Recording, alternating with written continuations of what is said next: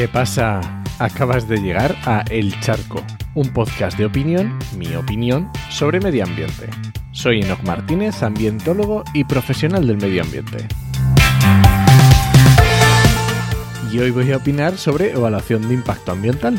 Pero antes, este podcast pertenece a Podcastidae, la red de podcast de ciencia, medio ambiente y naturaleza. Y lo puedes encontrar en enochmm.es barra el charco.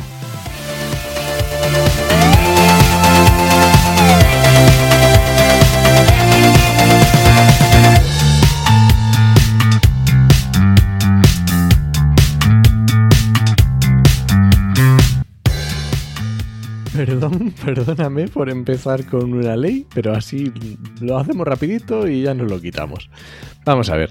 En España tenemos la ley 21-2013, que es la ley de evaluación ambiental, de impacto ambiental.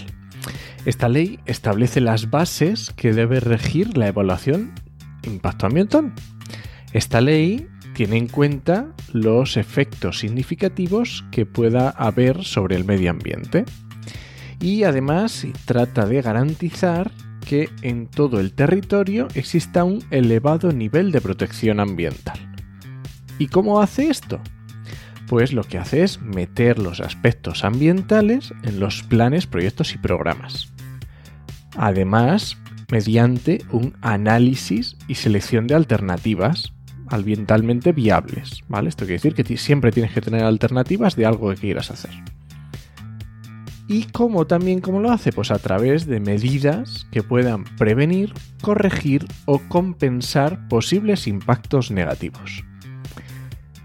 Estos son los principios básicos a tener en cuenta cuando aplicamos evaluación de impacto ambiental.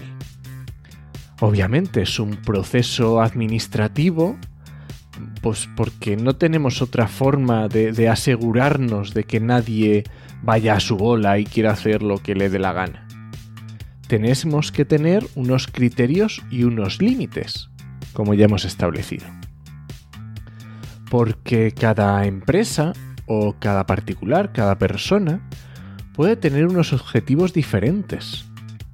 Eh, los valores ambientales eh, son algo común a toda la sociedad. Y si alguien no se encarga de protegerlos, eh, es muy probable que se dañen. Porque, como decía, una empresa en su concepto más clásico está para ganar dinero. Y si un proceso sostenible es más caro, pues o, la empresa tiene algún incentivo o, para implementarlo o no lo va a hacer. Y, un particular puede tener valores diferentes. Eh, un agricultor de allí en Doñana al lado valora más sus fresas que Doñana. Y por eso valora un pozo. Bueno, pues tiene sus propios intereses pero tenemos que conseguir el interés común. Y precisamente por esto es un proceso tan burocrático. Porque no, no podemos tener unas reglas y que alguien decida y ya está. Quiero decir, la cantidad de casos diferentes que se pueden producir cuando pensemos desde una persona que quiere construirse una casa hasta el plan sobre cambio climático que quiere hacer un gobierno, hay tal cantidad de proyectos diferentes que sería muy difícil establecer unas reglas muy absolutas y decir, pues si cumples lo puedes hacer y si no, no. Existe tal cantidad de posibilidades, de proyectos y de dónde lo quieres hacer, que es muy complicado. Claro, ¿cuál es el problema aquí? Pues el problema que tenemos en este planeamiento es que el territorio es muy complejo, el territorio en su más amplia concepción, ¿vale? Porque tenemos que aunar los intereses de múltiples personas. Tenemos que, ver a ver si el interés, lo que interesa son que salgan fresas o tener Doñana bien. Pues es una decisión, pero no es sencilla de tomar. Porque un proyecto puede tener afecciones a multitud de aspectos. Pensemos, yo qué sé, por ejemplo, en una, planta fotovoltaica, que ahora están tan, tan de, moda. Eh, esa planta la vamos a poner en un terreno, sobre una superficie de suelo. ¿Qué hay ahí? ¿Es un erial? ¿No hay nada? ¿No hay nada de interés? ¿O son terrenos agrícolas que están produciendo o es una dehesa que tiene otros valores. En ese territorio será de alguien. ¿Es un propietario público o es privado? Si es privado, ¿qué intereses tiene esa persona? ¿Cuadra con sus intereses?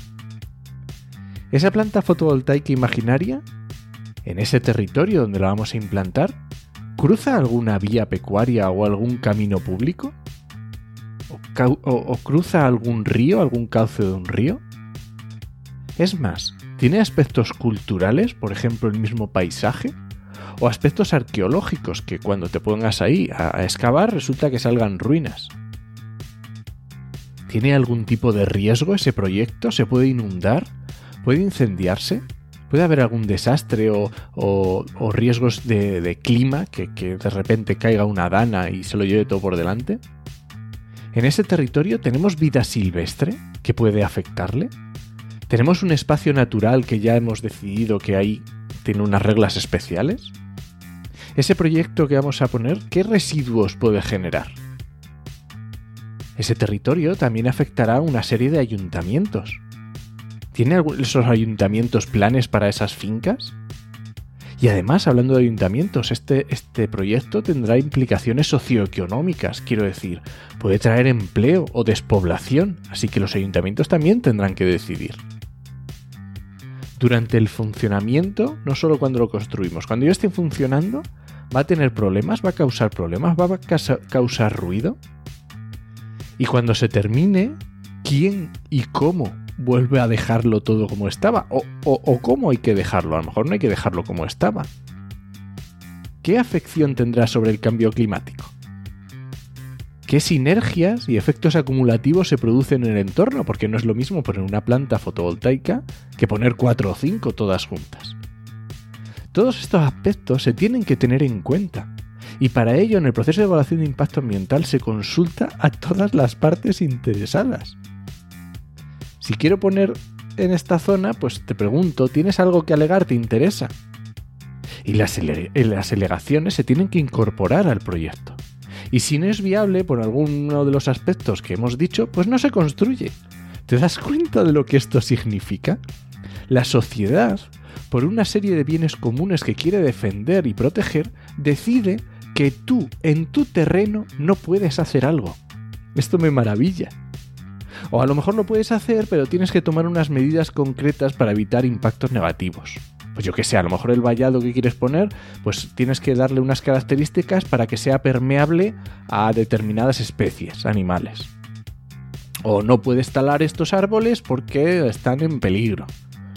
O tienes que poner una pantalla vegetal para evitar que se vea desde un punto. Todo este análisis que estoy diciendo es muy complejo. Es complejo administrativamente porque lleva muchos, muchos trámites, pero también es complejo de entender, de comprender en tu cabeza cuando decides que tienes que hacer algo, tienes que tener muy en cuenta los objetivos y valorar y ponderar todos esos factores que se aunan en el territorio. Por supuesto, la evaluación de impacto ambiental la hacen personas, y con sus fallos y con sus aciertos, y cada uno puede tener sus prioridades y apetencias que en mayor o menor medida van a afectar a todo ese proceso. Y como cualquier procedimiento se puede llegar a pervertir, por supuesto. Pero si pensamos en la evaluación de impacto ambiental como una toma consciente de decisiones, es un proceso muy potente y que ayuda mucho a mejorar los proyectos y que ayuda a mejorar el territorio y con ello las personas que viven en él. Así que como conclusión, ¿sirve para algo? Pues por supuesto que sirve. ¿Se, ¿Se puede mejorar? Por supuesto que se puede mejorar. Pero como cualquier proceso en el que se protege un bien público, requiere inversión. Y sobre todo, requiere invertir en personas, para que puedan ser ágiles y efectivas a la hora de resolver. El problema es cuando algunos quieren imponer su visión dentro de ese proceso participativo y además exigen rapidez sin poner los medios oportunos. Entonces todo esto del proceso participativo se acabó.